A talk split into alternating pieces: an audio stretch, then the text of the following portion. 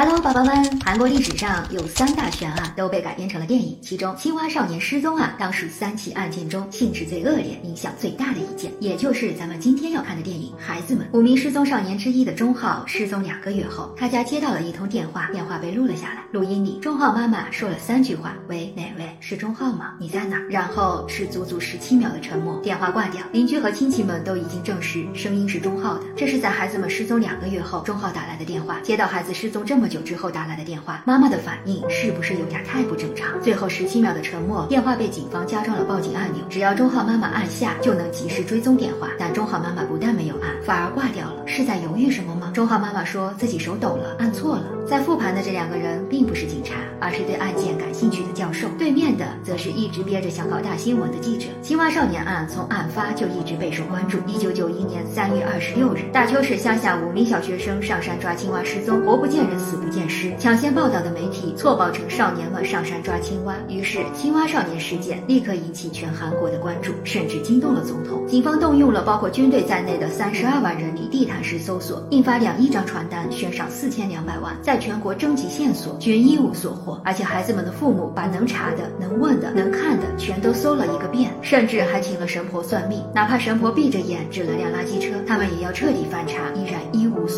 恰好记者因为工作造假，从首都汉城被发配到大邱。如果再搞不出点大新闻，他的媒体生涯就完蛋了。青蛙少年案就是他翻盘的唯一机会。在采访资料中，他看到了教授。教授通过混乱行为学推断，凶手很可能认识孩子们，甚至他说出了让记者毛骨悚然又异常兴奋的一个推断：当天一切都太反常了。农村孩子上山玩到傍晚才回家是常事，可案发当天下午，钟浩妈妈就匆匆报警，当时警方都不受理，他怎么就知道孩子们是失踪了呢？村里很少来外人，大家白天一般不会锁内门。可报警前，邻居看到钟浩家内门也锁了，难道他们知道钟浩不会回来？对这一切，钟浩妈妈的解释是母子反应，因为那天下午他突然胸闷，心疼了一下。这话教授和记者通通不信，他们干脆来到钟浩家。令人毛骨悚然的是，一桩接着一桩，家里藏着还没有用完的水泥。钟浩妈妈躲在厨房拒不见客，哑巴奶奶则指着他做了一个类似抹脖子的动作。钟浩爸爸看似正常，讲起事情经过。可采访结束，教授就说去解个手。刚才还好端端的钟浩爸爸，立刻就开始闹肚子了。他在一旁的女厕所里不停絮叨他们这几个月有多惨多惨。教授起初没在意，他出厕所时却突然发现了什么。刚出钟浩家门，教授和记者没说话，但心里都出现了一个可怕的答案。他们在小酒馆推理，教授算了下时间，他刚提出上厕所，钟浩爸爸立刻就跟上来，然后他小便没完几秒钟，钟浩爸爸立刻上完大号从女厕所跑了出来。这时间太短了，再加上奶奶的手语，没用完的水泥，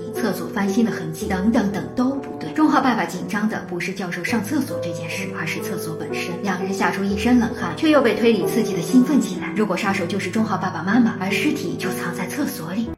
好啦，今天的故事就到这儿啦，小伙伴们，下期再见。喜欢的宝宝可以关注我，爱你哦。